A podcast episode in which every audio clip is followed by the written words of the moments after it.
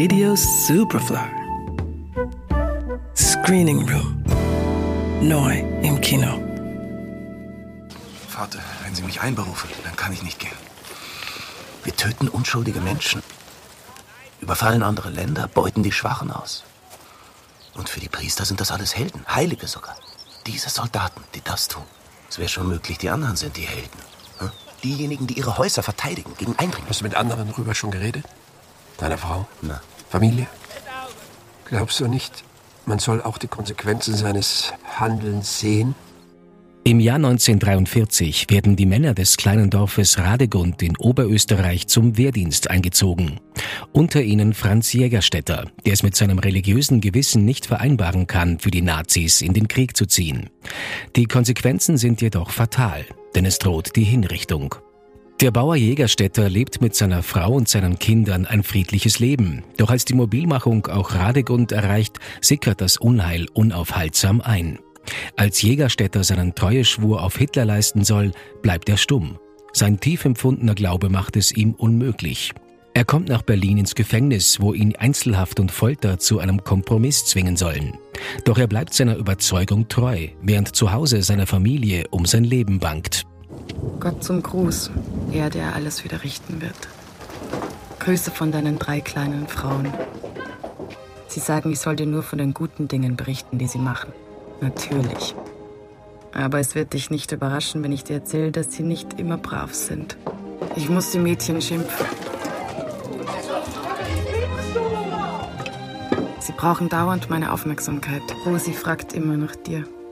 Wenn ich sie ins Bett bringe, sagt sie, sperr die Tür nicht ab, damit der Papa reinkommen kann.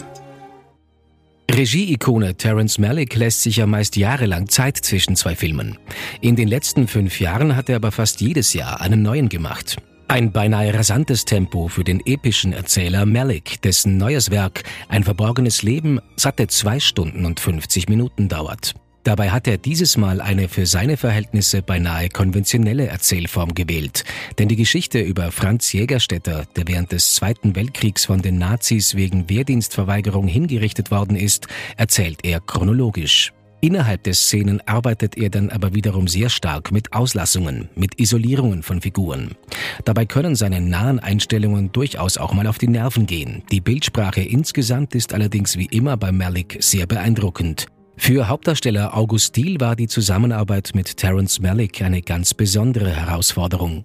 Denn bei ihm seien die Schauspieler nicht nur für ihre Rollen, sondern auch für das Bild verantwortlich.